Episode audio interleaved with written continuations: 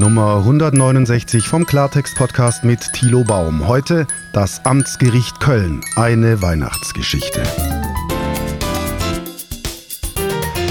Es gibt ja Leute, die sagen, wir leben in einer Diktatur, in einer Corona-Diktatur. Die sagen, hierzulande würden Menschen wegen ihrer Meinung weggesperrt. Das habe ich letztens tatsächlich gehört von einer Frau, die ich bis dahin ernst genommen habe. Jetzt kann ich das nicht mehr. Vorbei. Wer so einen Quatsch erzählt, das ist einfach sehr, sehr schwierig, solche Leute dann noch ernst zu nehmen, die sich dann disqualifizieren durch derartige Äußerungen.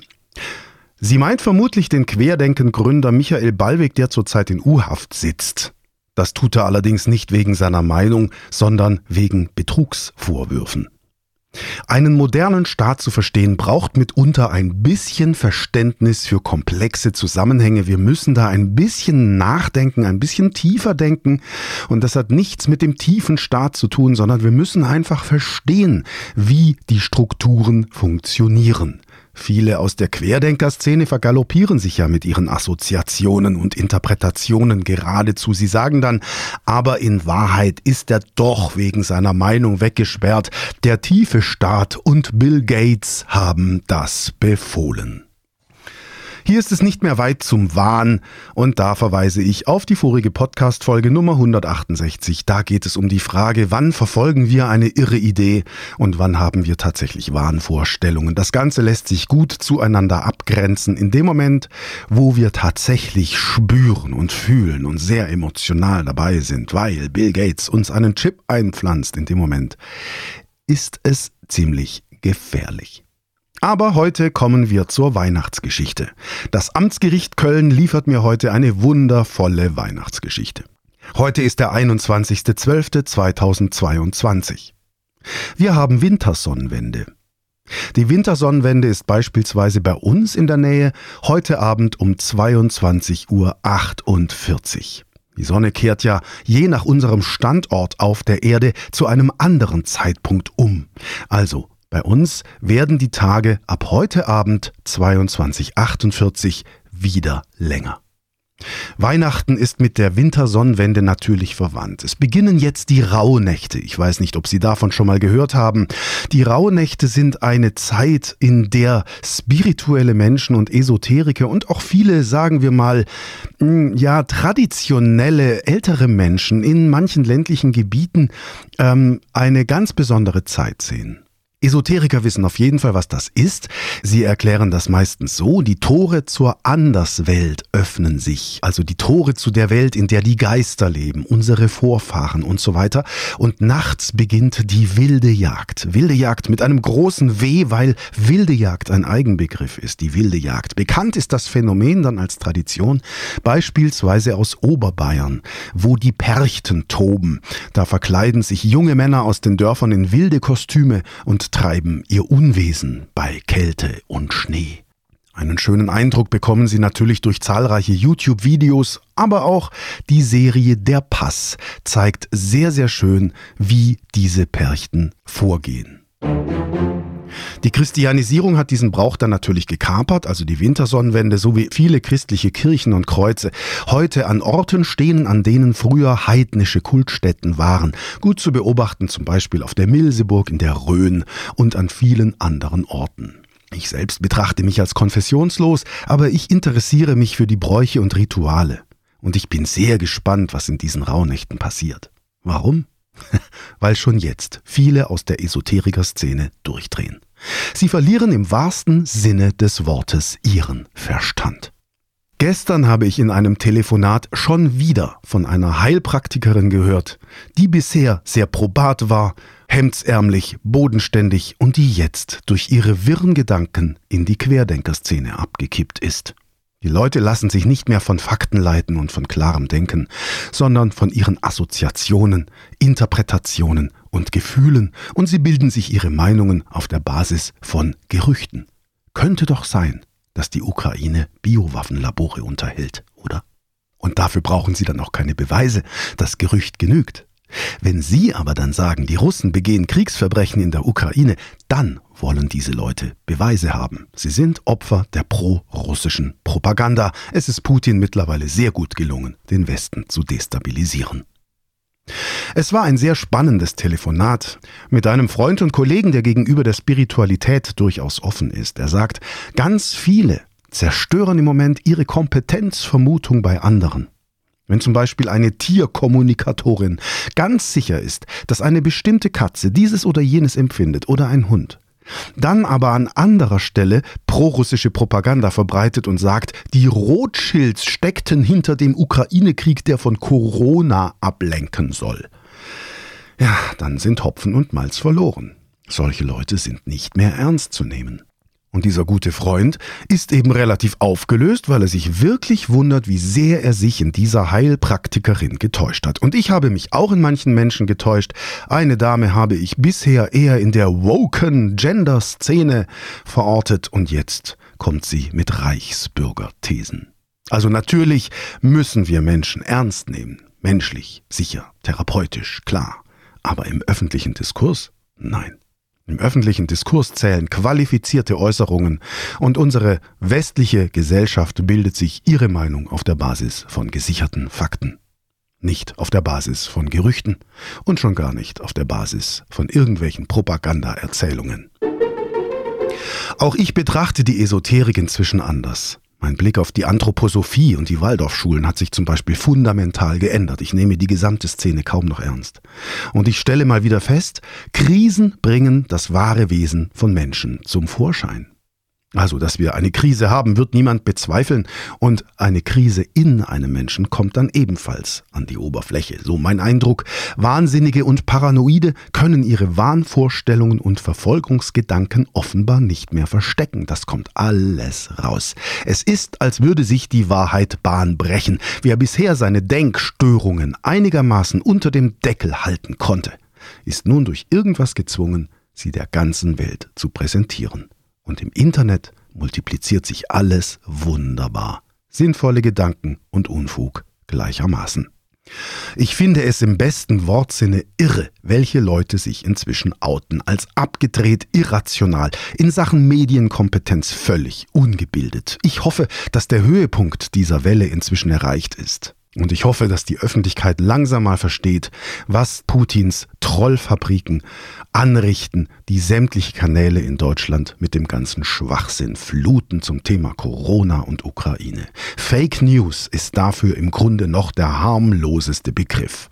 Was eine der Personen letztens geäußert hat, die ich nicht mehr ernst nehmen kann. Wir hätten in der Ukraine einen Stellvertreterkrieg. Wissen Sie, welche Frage sich da stellt?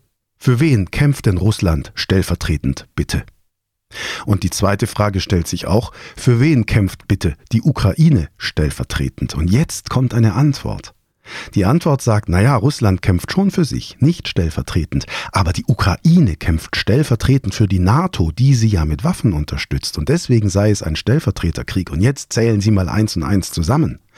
Die These, es sei ein Stellvertreterkrieg, funktioniert nur, wenn sie der Ukraine die Staatlichkeit absprechen, wie Putin das tut. Wenn sie die Ukraine für nicht souverän halten, dann kann sie für die NATO kämpfen.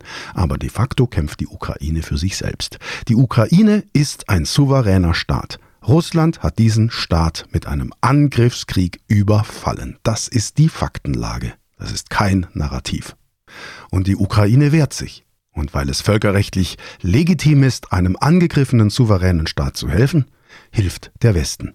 Damit wird der Westen nicht zur Kriegspartei, das wäre Putins Narrativ und es ist auch kein Stellvertreterkrieg. Das ist nämlich auch ein prorussisches Narrativ, das manche Esoterikerinnen hier mittlerweile einfach so rumerzählen in irgendwelchen Textbausteinen nebenher einfließen lassen, sodass mir dabei schlecht wird. Und ich bin dafür, dass wir alle diese Narrative entlarven. Die Leute lassen sich nicht mehr von Fakten leiten und von klarem Denken sondern von ihren Assoziationen und Gefühlen. Aber gut, kommen wir zur Weihnachtsgeschichte. Vor kurzem habe ich ein technisches Gerät ersteigert. Es gibt eine wunderbare Plattform namens justizauktion.de. Da können Sie aus allen möglichen Zwangsvollstreckungssachen Dinge ersteigern, an die irgendwann mal der Gerichtsvollzieher einen Kuckuck geklebt hat. Und so habe ich tatsächlich das höchste Gebot abgegeben bei einem technischen Gerät. Und ich bekomme Post vom Gerichtsvollzieher, vom Obergerichtsvollzieher. Und er schreibt mir, sehr geehrter Herr Baum, für den Zuschlag zur Auktion mit der Nummer X gratuliere ich Ihnen. Gemäß den Versteigerungsbedingungen kann der Betrag von Y zu bla bla bla überwiesen oder in Bar und so. Die Abholung kann in meinem Büro zu meinen Bürozeiten erfolgen und so weiter. Termin festlegen. Mit freundlichen Grüßen so.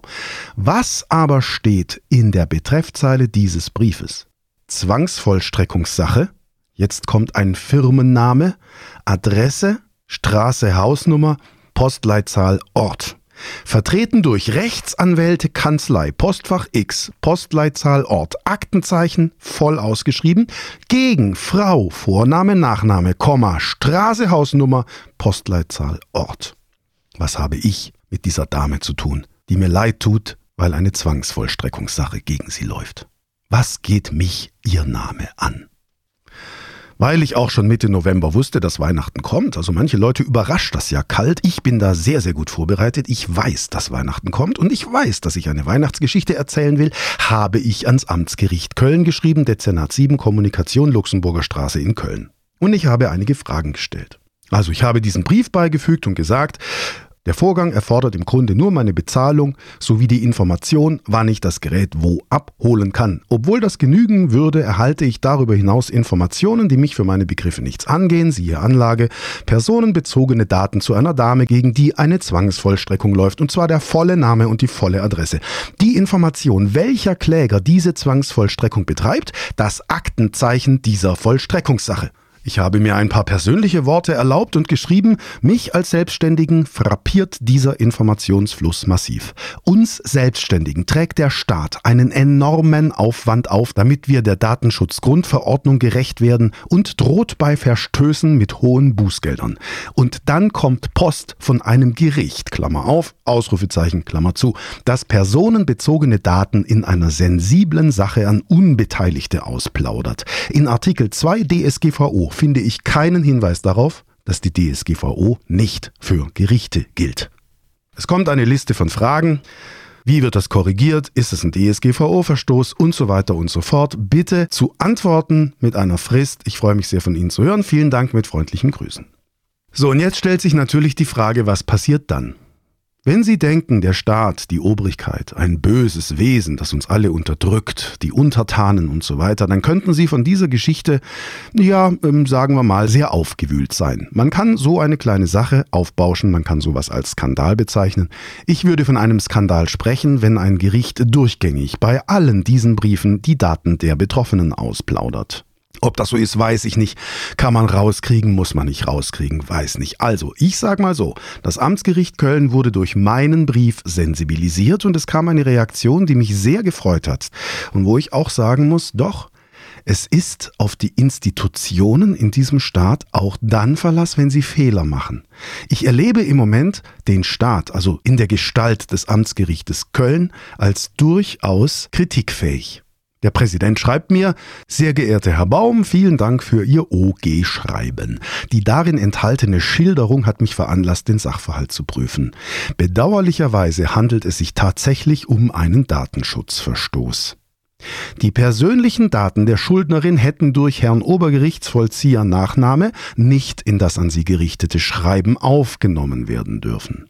Entsprechend den gesetzlichen Vorgaben wurde die Betroffene zwischenzeitlich über den Vorfall informiert. Es erfolgte auch eine Anzeige bei der Landesbeauftragten für Datenschutz. Zusätzlich werden alle Gerichtsvollzieherinnen und Gerichtsvollzieher des Amtsgerichts Köln erneut hinsichtlich möglicher Datenschutzverstöße bei Nutzung der Versteigerungsplattform Justiz Auktion sensibilisiert. Abschließend möchte ich mich bei Ihnen für den Hinweis auf den Datenschutzverstoß bedanken und Sie bitten, das Schreiben des Obergerichtsvollziehers nebst etwaiger Kopien zu vernichten.